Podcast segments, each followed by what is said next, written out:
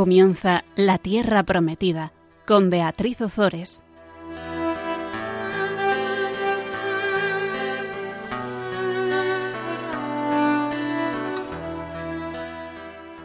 Buenas tardes, queridos oyentes de Radio María. Aquí estamos un miércoles más con todos vosotros en el programa La Tierra Prometida. Buenas tardes, Teresa. Buenas tardes, Beatriz. Teresa nos sigue acompañando, vuelve un miércoles más y se lo agradecemos mucho para eh, leernos los textos y para comentar un poco todo lo que, lo que, lo que vamos, pues eso, leyendo. Vamos, si te parece, a rezar antes de empezar. Ven, Creador, Espíritu amoroso, ven y visita el alma que a ti clama, y con tu soberana gracia inflama los pechos que criaste poderoso tú que abogado fiel eres llamado del altísimo don, perenne fuente de vida eterna, caridad ferviente, espiritual unción, fuego sagrado. Tú te infundes al alma en siete dones, fiel promesa del Padre soberano. Tú eres el dedo de su diestra mano. Tú nos dictas palabras y razones. Ilustra con tu luz nuestros sentidos, del corazón ahuyenta la tibieza haznos vencer la corporal flaqueza, con tu eterna virtud fortalecidos.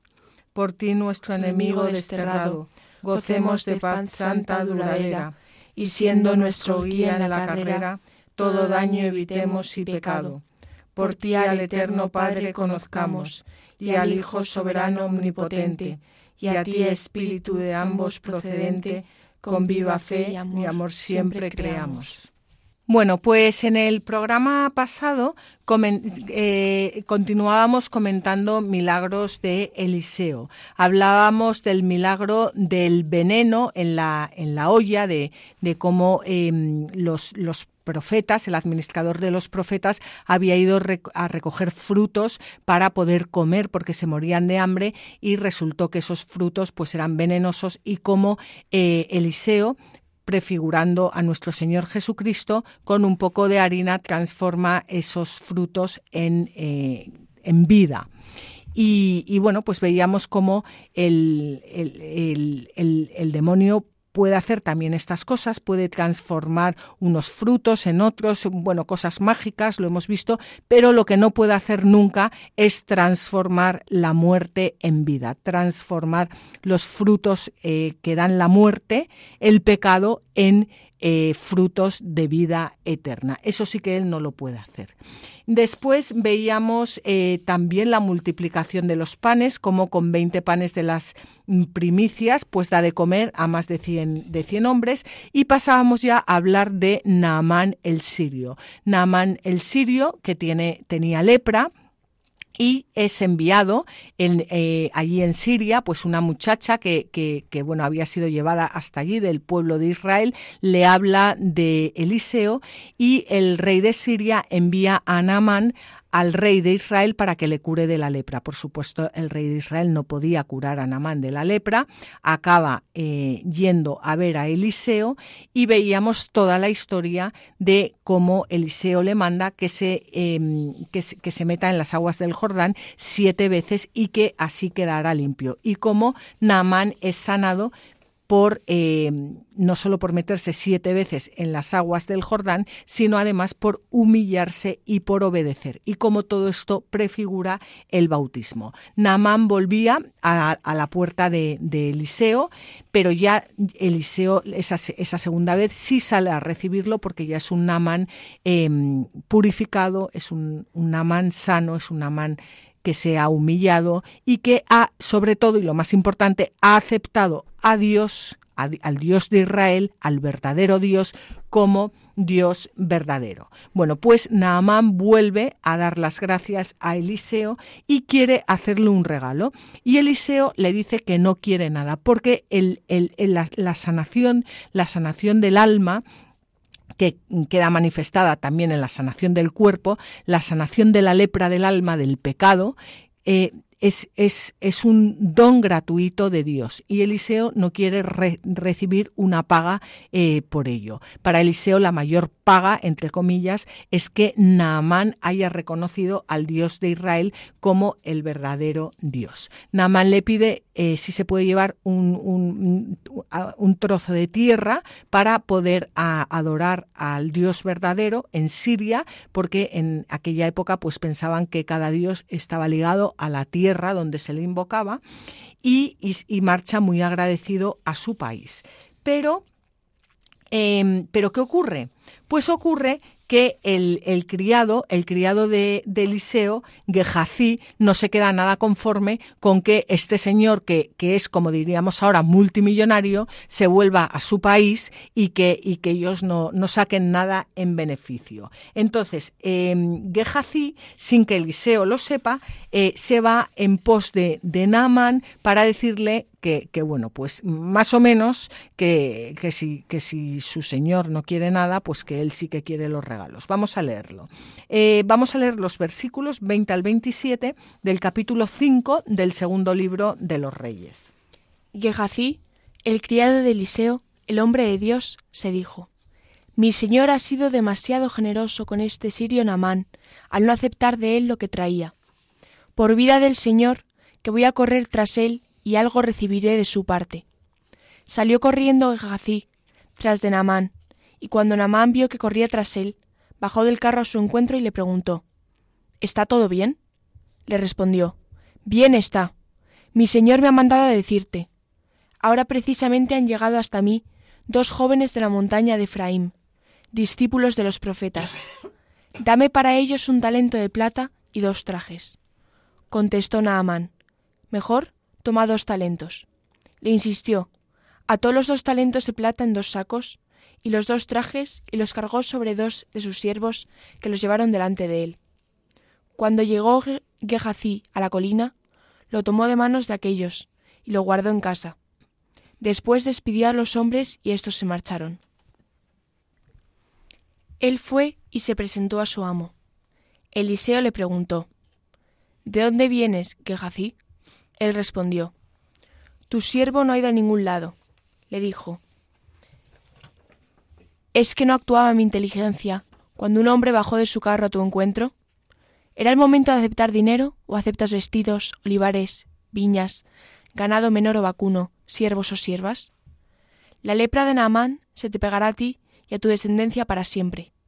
Y salió de su presencia leproso, parecido a la nieve. Bueno, pues eh, Gehazi dice que dice eh, se dijo a sí mismo mi señor ha sido demasiado generoso. Esto es algo que mm, nosotros muchas veces sin querer pensamos con nuestro Señor Jesucristo, como a, eh, pues a esa persona, como ha pecado, cómo le puede perdonar, o, o sea, nosotros no somos capaces de perdonar y encontramos que Él es como demasiado generoso, no con nosotros, sino con los demás. Esto es algo que, que, ocurre muchas veces. Y, y, entonces él va a, a, cobrar, a cobrar entre comillas, lo que eh, Eliseo no, no, ha querido, no ha querido coger. Y aquí hay algo que no se nos debe escapar y es que eh, dice, bueno, Gehazi ya ha hablado con, con Naman, ya se, se ha llevado sus, su paga, diríamos, y dice, cuando llegó Gehazi a la colina, lo tomó de manos de aquellos y lo guardó en casa. O sea, él, lo guardó en casa. Estaban todos muertos de hambre. Lo guardó para él en su casa. Después despidió a los hombres y estos se marcharon. Él fue y se presentó a su amo. Eliseo le preguntó, ¿de dónde vienes, Gehazi? Esta pregunta es como la que, la que Dios le hizo a Adán y a Eva eh, cuando se escondieron después del pecado y les, y les dijo, ¿dónde estás? ¿Dónde estás? Porque el Señor sabía perfectamente dónde estaban Adán y Eva. El Señor lo que estaba haciendo era invitarles al arrepentimiento. Si Adán y Eva en ese momento hubieran dicho, Señor, perdónanos, hemos pecado, somos tontos, hemos hecho caso a la serpiente, pues Dios les hubiera perdonado. O sea, es una pregunta que abre las puertas al arrepentimiento. Y a Eliseo le pasaba lo mismo. Eliseo le vio. le vio, o sea, no es que estuviera allí presente con su cuerpo físico, es que es que le, supo perfectamente lo que lo que había hecho em, lo que, lo que había hecho su siervo. Si su siervo le hubiera dicho, eh, mi señor, soy tonto, pues me he ido detrás de Namán, perdóname, porque bueno, pues he ido a decirle que, que, porque tal, pues Eliseo le hubiera perdonado. Pero es que él hace lo mismo que hicieron Adán y Eva, que mienten. Y dice, tu siervo no ha ido a ninguna parte. Y entonces el, aquí hay algo que es una enseñanza para todos. Dice, dice Eliseo, la lepra de Naamán se te pegará a ti y a tu descendencia para siempre. Eh, la lepra era una enfermedad que no tenía cura y que además para los israelitas era, mm, eh, era, era una enfermedad impura. No, no podían, uno cuando, cuando tenía la lepra, aparte de, se tenía que alejar para morirse y para además no contagiar a los demás. Y por eso simboliza también el pecado, porque es una enfermedad que mata. la lepra es el pecado del alma, que te acaba matando y que además es bueno que te alejes de los demás porque si no vas contagiando con tu pecado eh, a los demás. Entonces, el, esto es importante porque, porque mm, ha visto cómo el Dios verdadero, cómo su Dios acaba de sanar a, a Naamán. Y en vez de estar agradecido y dando gloria a Dios, lo que hace es beneficiarse él mismo de la gloria de Dios. Y al final, ¿qué le pasa? Eh, pues que, que pues que acaba, acaba con, con la lepra como Naamán el, el, sirio. Pero Eliseo antes le ha dado una oportunidad para arrepentirse. Vamos a, leer el comentario de San Efren de Nisibi. Cuando Gehazi regresó de la reunión con Naamán, entró en casa de Eliseo, quien le preguntó, como de costumbre, por qué se había alejado de él. ¿De dónde vienes? le preguntó el profeta. Eliseo actuaba así para que, si el siervo hacía algo malo, pudiera confesar la culpa y también pudiera escapar del castigo. Pero si negaba que había recibido en secreto algún dinero de Namán, recibiría visiblemente la lepra sobre su misma persona. Bueno, pues yo creo que esto, esto es algo em, esto es algo para meditar. Gehazi recibe la riqueza de Namán, pero también recibe su enfermedad, que es símbolo del, del pecado y, además su conducta era eh, apta para poner en peligro la fe de aquella persona que se acaba de convertir, la fe de, de, Naamán. O sea, destrozar la obra de Dios. Eh, dice Chío, dice, comete un delito de simonía, vendiendo de algún modo la gracia de la curación que su amo había hecho gratuitamente. ¿Qué, que mm, vamos a terminar ya con Amar el Sirio, pero cuéntanos, Teresa, ¿qué, qué te parece? Que, cómo, ¿Cómo lo ves tú esto? Pues lo veo mm, igual que los otros programas que hemos hecho, ¿no? Pues que me, o sea, me sorprende cuánto se puede sacar de, de, de, o sea, del Antiguo Testamento para, para la vida del día a día. Y esto lo estamos comentando. Si ahora te coges el texto, digo tú, como cualquier otra persona o como yo, vamos, y nos ponemos delante del Santísimo y meditamos y rumiamos estas palabras que ya comprendemos después de, haberlas eh, comentado en el programa, todo eso va haciendo vida en nosotros y Dios nos va hablando, o sea, no es ya me lo sé, esto no es ya me lo sé, esto es entablar un diálogo con el Dios vivo y en ese diálogo Em, al, entender la palabra nos es mucho más fácil adentrarnos ahí, pero, pero comenzar un diálogo, Señor, ¿Qué lepra tengo yo en el alma? ¿Cuál es mi pecado? Házmelo ver. ¿De qué lepra quieres curarme? Con tantas riquezas que tengo yo como tenía Naamán el sirio.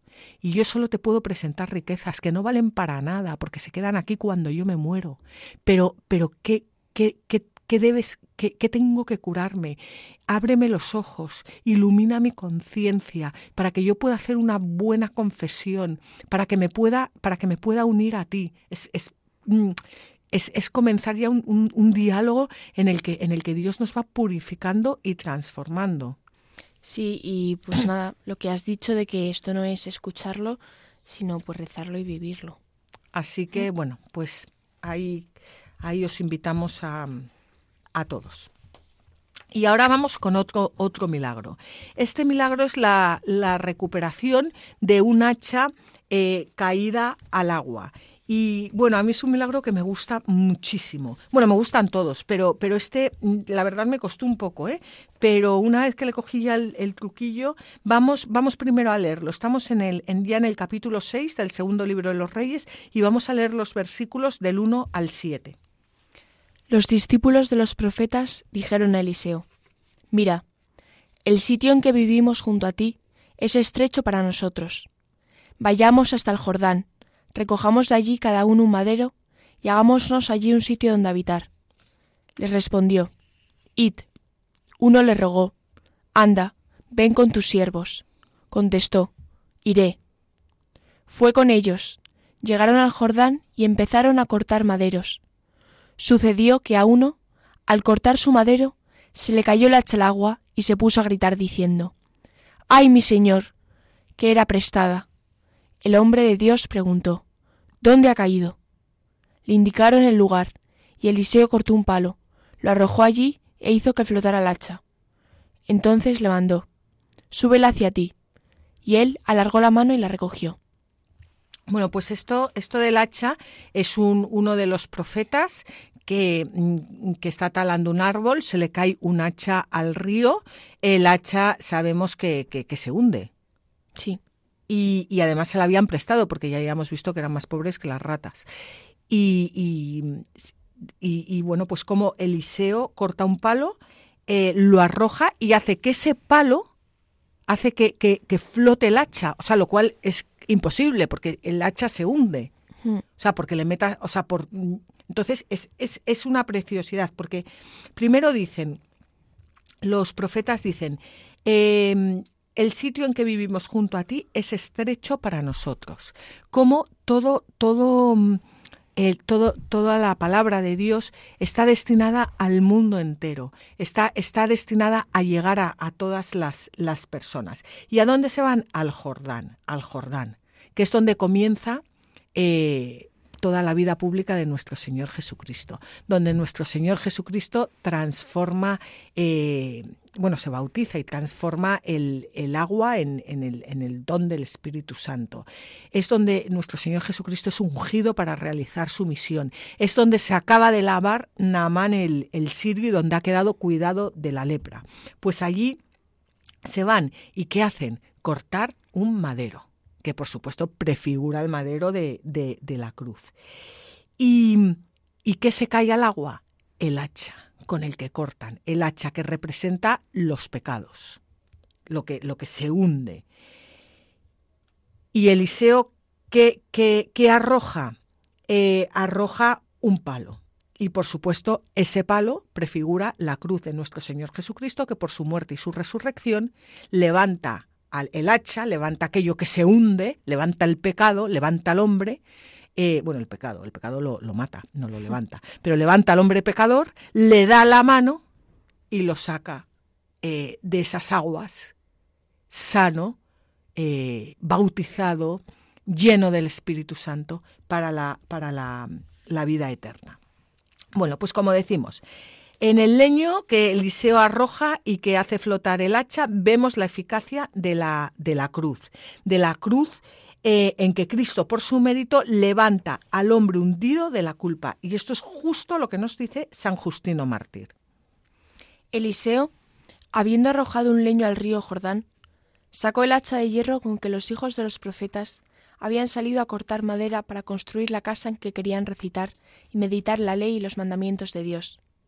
Así, a nosotros, bañados que estábamos por los gravísimos pecados que habíamos cometido, nuestro Cristo nos redimió al ser crucificado sobre el madero y purificarnos por el agua, y nos convirtió en casa de oración y de adoración.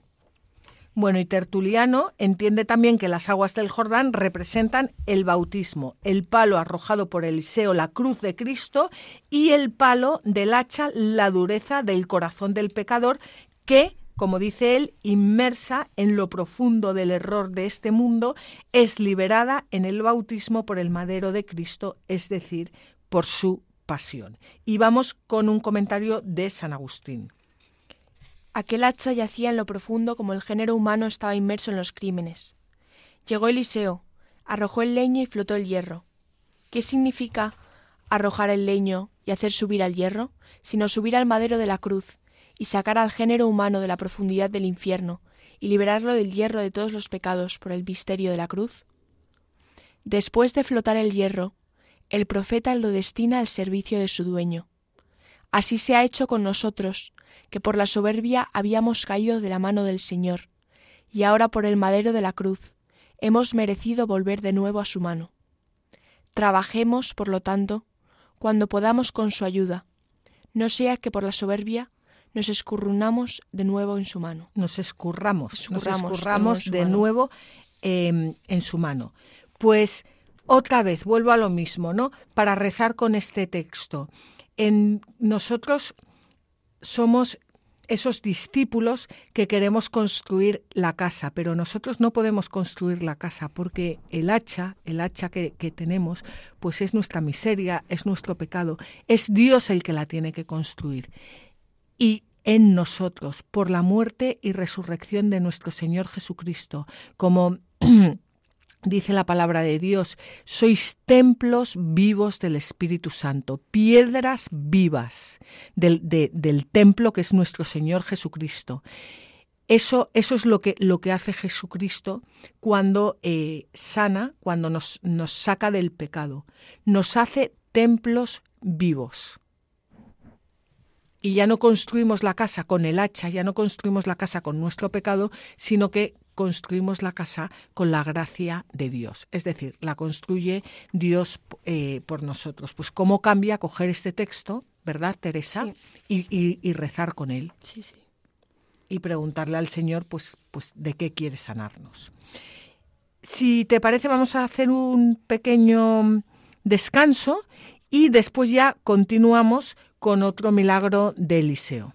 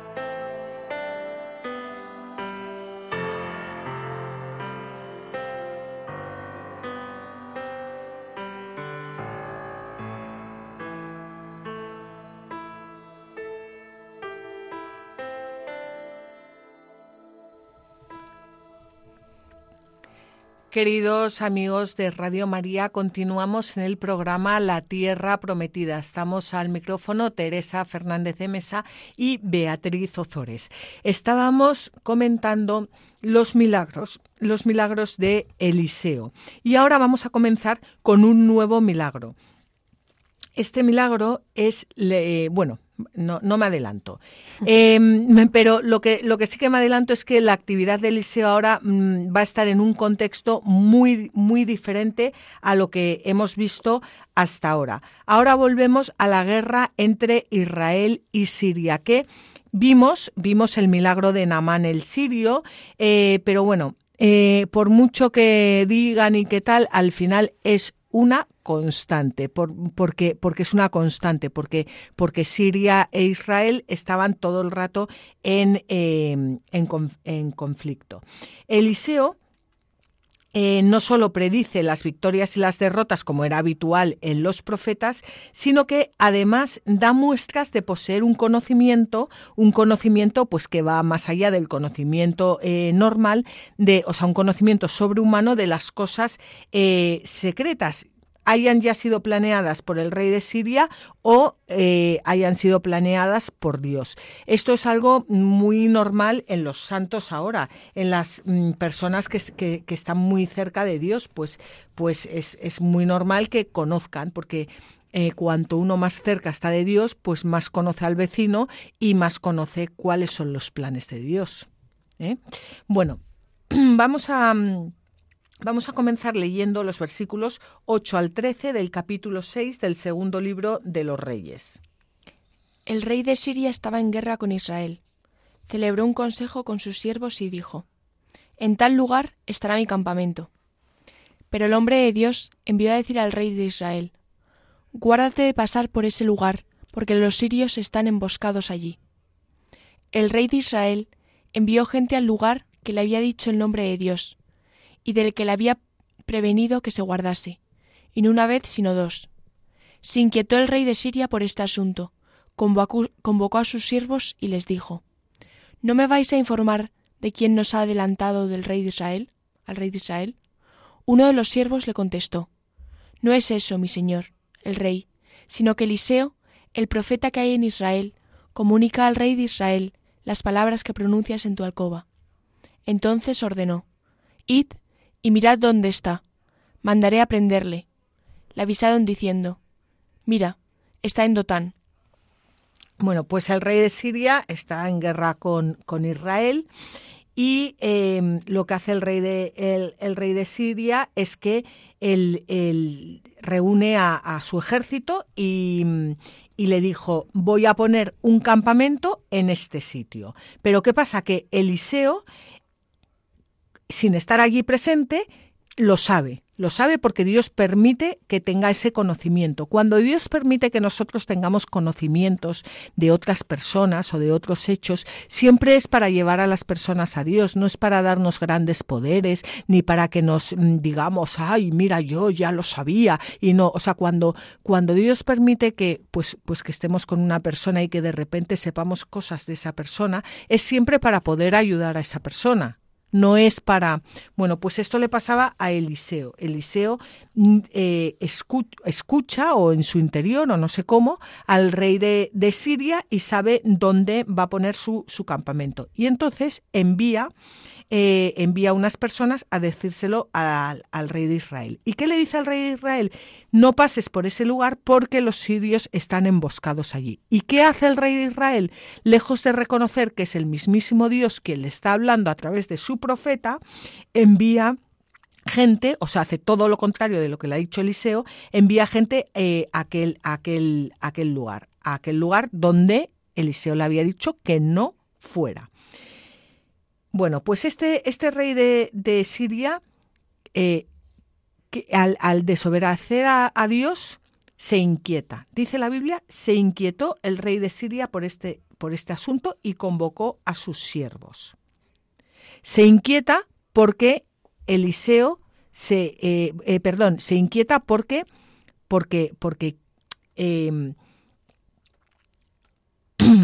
porque sabe, sabe que, que, que, bueno, sabe que ha sido descubierto, eh, sabe que, que, se sabe que han ido allí y, que no tenía que haberlo hecho y además porque, porque pues, pues, eh, pues quién la ha delatado, ¿no? Y, y, uno de los siervos le dice eh, que el profeta cae, que no es que nadie la haya delatado, que el profeta cae en Israel, mmm, conoce, conoce lo que ocurre, conoce lo, lo, que hace el rey de Israel, conoce lo que Dios le permite conocer del rey de, de, Siria, y entonces lo que quiere el rey de Israel es que este hombre, que, que conoce su corazón y conoce sus actos, quiere prenderle, quiere prenderle. ¿Para qué? Para acabar con él. Yo creo que esto, Teresa, es un poco, o sea, traído a nuestros días lo que ocurre cuando eh, nos alejamos de Dios y hay personas que saben lo que estamos haciendo, por lo que sea, y lo que queremos es prenderlas, acabar con ellas, no volver a verlas nunca más, que no nos ayuden, que no nos metan el rollo de, lo que Dios quiere de nosotros, que, que, dejen de molestarnos. Sí. O sea, cuando, yo creo que cuanto más alejado estás de Dios, más te molesta que alguien que está cerca te dé, o sea, no lecciones, pero como que que te diga cosas, ¿no? Porque al final yo creo que también molesta, pues, mmm, verles más, más libres, más felices, ¿no? Claro. Una persona que está eh, metida en el alcohol, lo último que quiere es que una persona de oración vaya a cogerle de la mano, porque claro, lo primero que va a intentar es sacarle del alcohol. Y porque al final, pues la verdad duele. Y una persona que está en Dios, pues está en la verdad. Y, y pues molesta cuando, cuando alguien no lo está cuando alguien está sufriendo, ¿no? Pero, pero sufriendo y alejada de Dios a la vez. O sea, que se puede sufrir estando cerca, ¿no? Pero sufriendo y alejada y viene alguien, pues, que ese sufrimiento lo sabe llevar en Dios porque es, es otro sufrimiento distinto, es, es pues, pues abrazar el sufrimiento, ¿no? Con alegría, Eso. con dolor, pero también con alegría. Sí, sí, sí.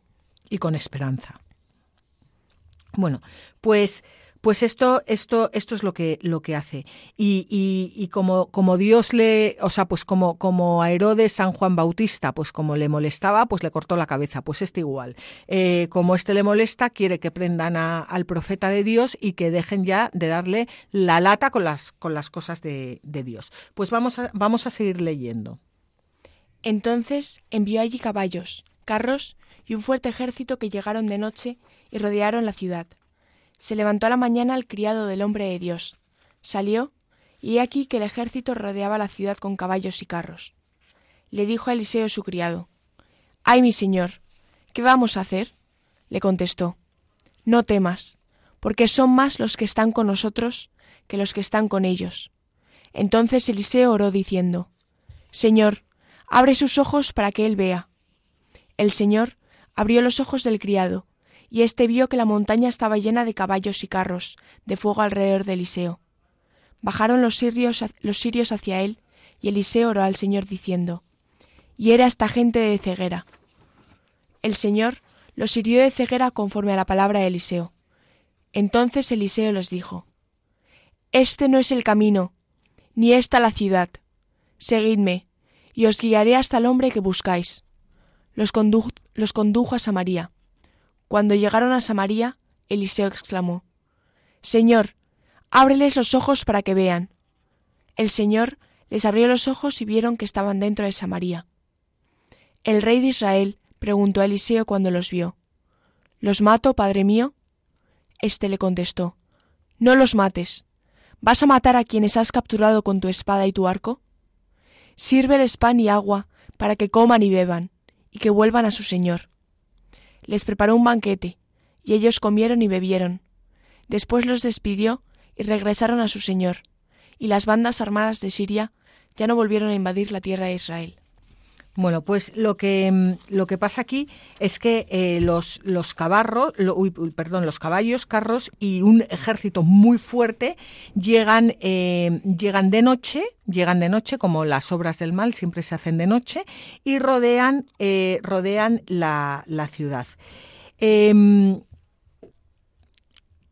criado de Eliseo ve que, que, ha venido el ejército sirio, que han venido de noche y que han rodeado eh, la ciudad. Y le pregunta a Eliseo, ¿qué hacemos? Y Eliseo aquí da una respuesta fantástica.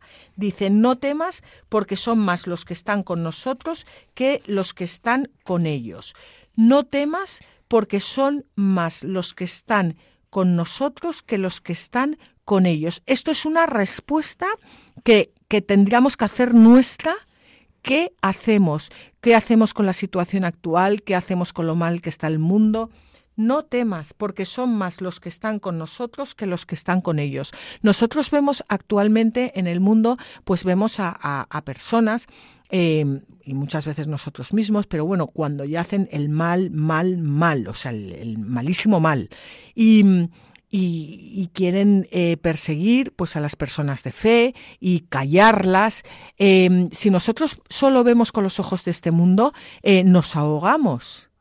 Pero es que Eliseo nos dice, no temas, porque son más los que están con nosotros que los que están con ellos. Es que con nosotros están todos los santos que no vemos.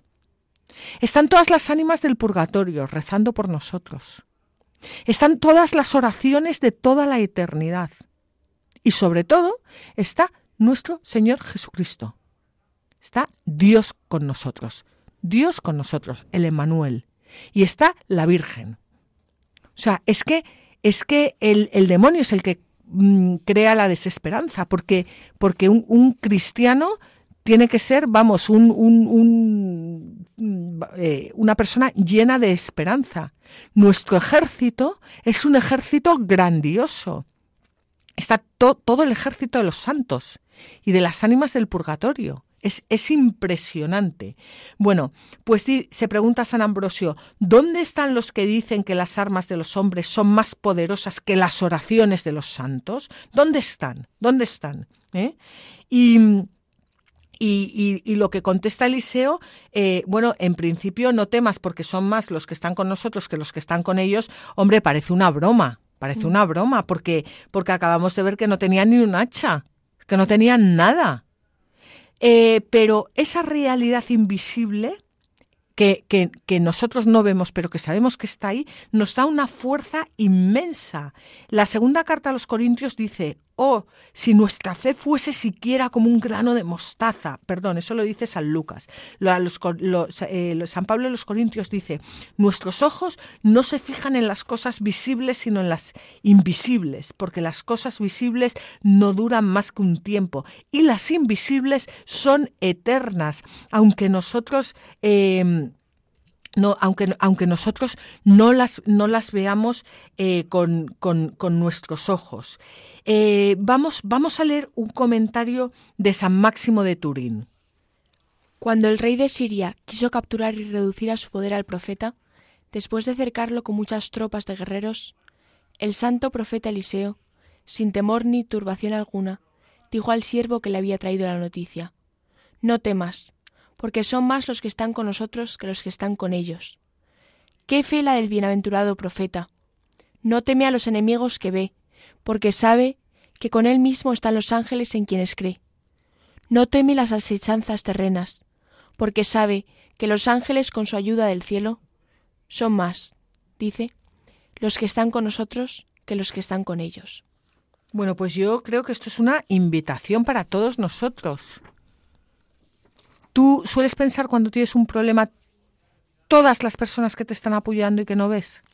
Yo creo que cuando tenemos un problema todos pensamos más lo contrario, ¿no? ¿Qué es lo contrario? Pues todo lo que no tenemos en vez de todo lo que tenemos. Exacto, la desesperanza que siembra mm. el demonio. Sí.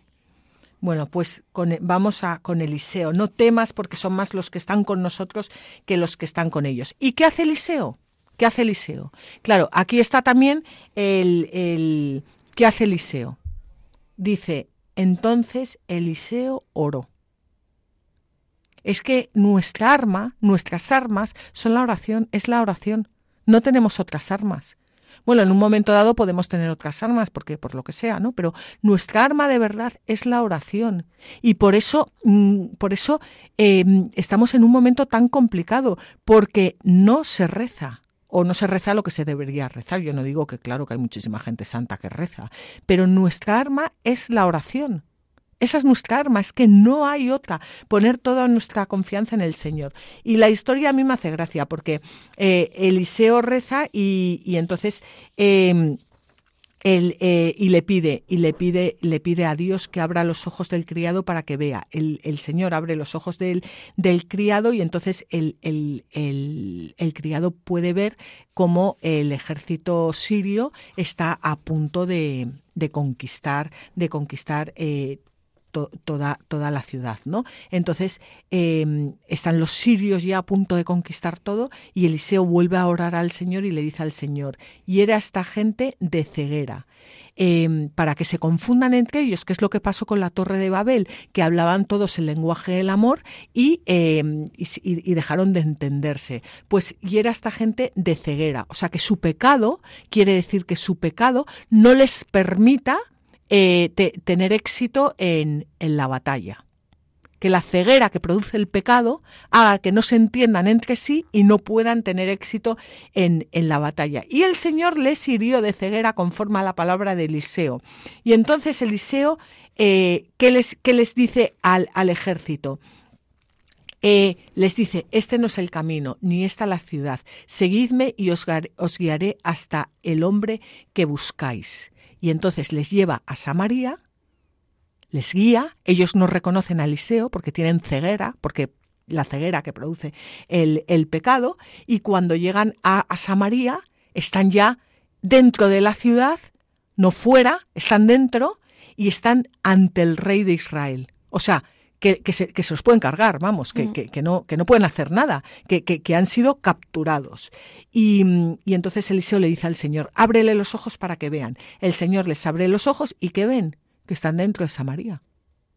O sea, que, ya no pueden luchar, que, está, que, están ahí, que, están ahí dentro. Entonces, el rey de Israel los tiene ahí, a todos, a todo, a todo el ejército sirio, y entonces le pregunta a, a Eliseo, ¿qué hago? ¿Les mato? ¿Qué haces con el enemigo? Pues me lo cargo, ¿no? Hmm. Pero fíjate qué bonito. Eliseo les dice, no los mates. Eh, sírveles pan y agua para que coman y beban y que vuelvan a su Señor. Y les prepara un banquete. Pero ¿por qué les prepara, por qué les prepara un banquete? Eh, porque Eliseo ha terminado la batalla sin, sin, utilizar la fuerza de los soldados, sino que ha terminado la batalla con el auxilio de Dios y ha librado esa batalla para que el ejército sirio reconozca quién es verdaderamente el Señor, quién es el Rey de Reyes, quién es Dios y por eso no quiere que les mate. Eliseo lo que quiere es que se conviertan al Dios verdadero, que se conviertan al Dios verdadero y que vivan, que es lo que quiere, lo que quiere siempre el, el Señor. Vamos a, vamos a leer ahora un comentario de San Ambrosio. Eliseo residía siempre en el mismo lugar, mientras que el rey de Siria levantaba contra el pueblo de los nuestros, de nuestros padres, un gran aparato de guerra, y lo acrecentaba con diversas artimañas trataba de sorprender al enemigo con emboscadas.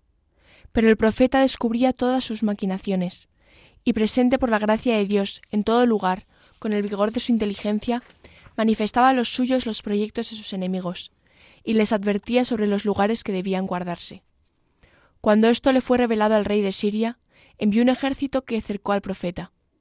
oró Eliseo e hizo que fueran castigados con la ceguera y entraran en Samaria como prisioneros todos aquellos que habían venido para asediarle.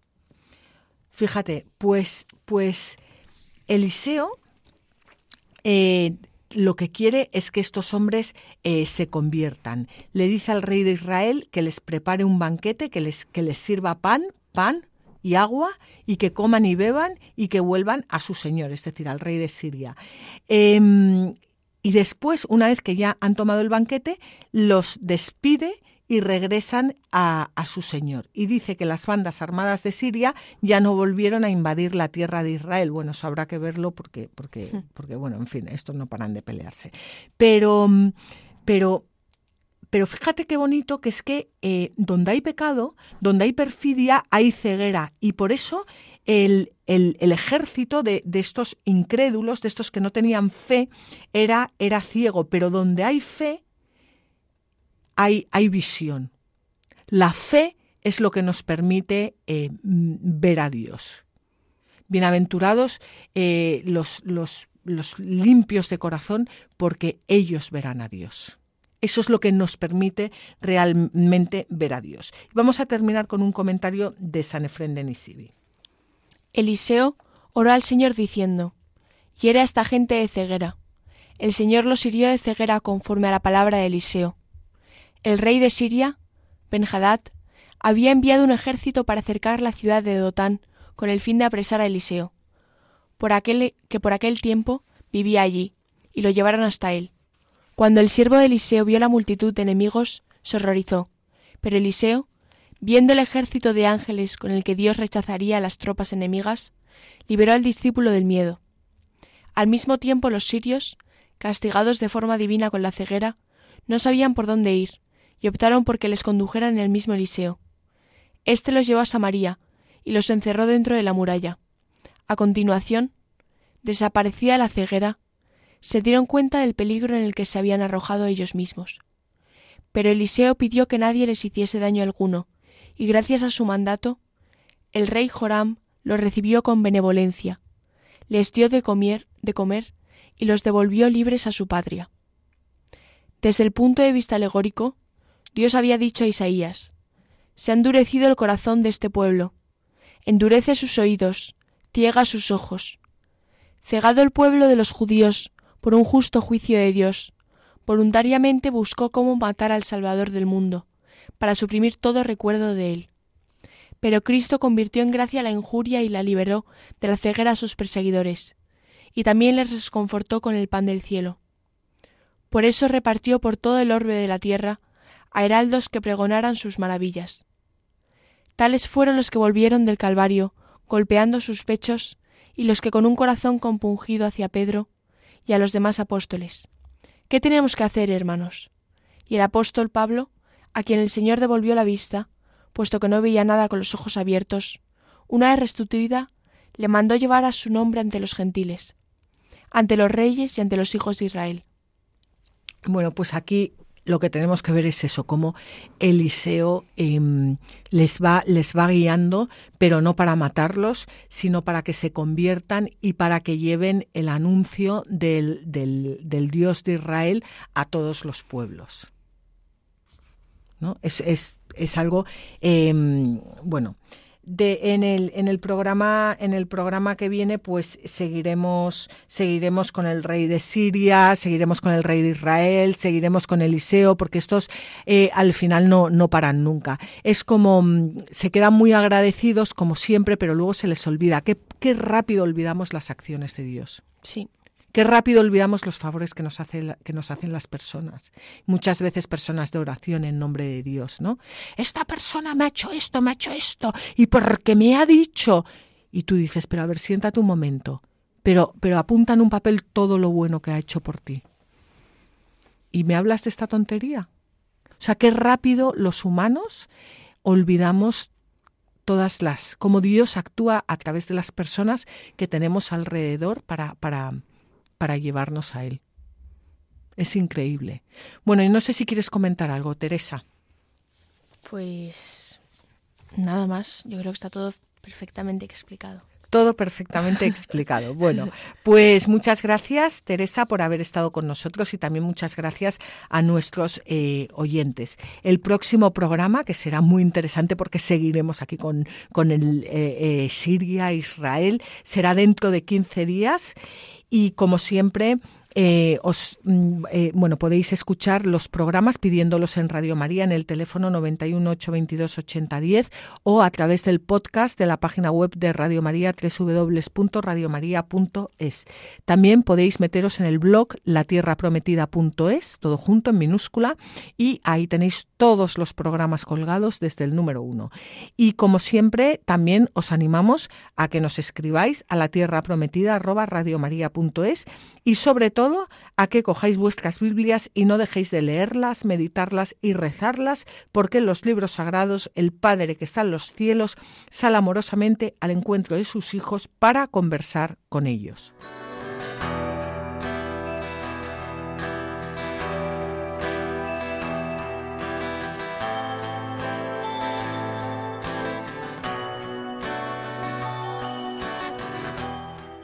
Así concluye La Tierra Prometida con Beatriz Ozores.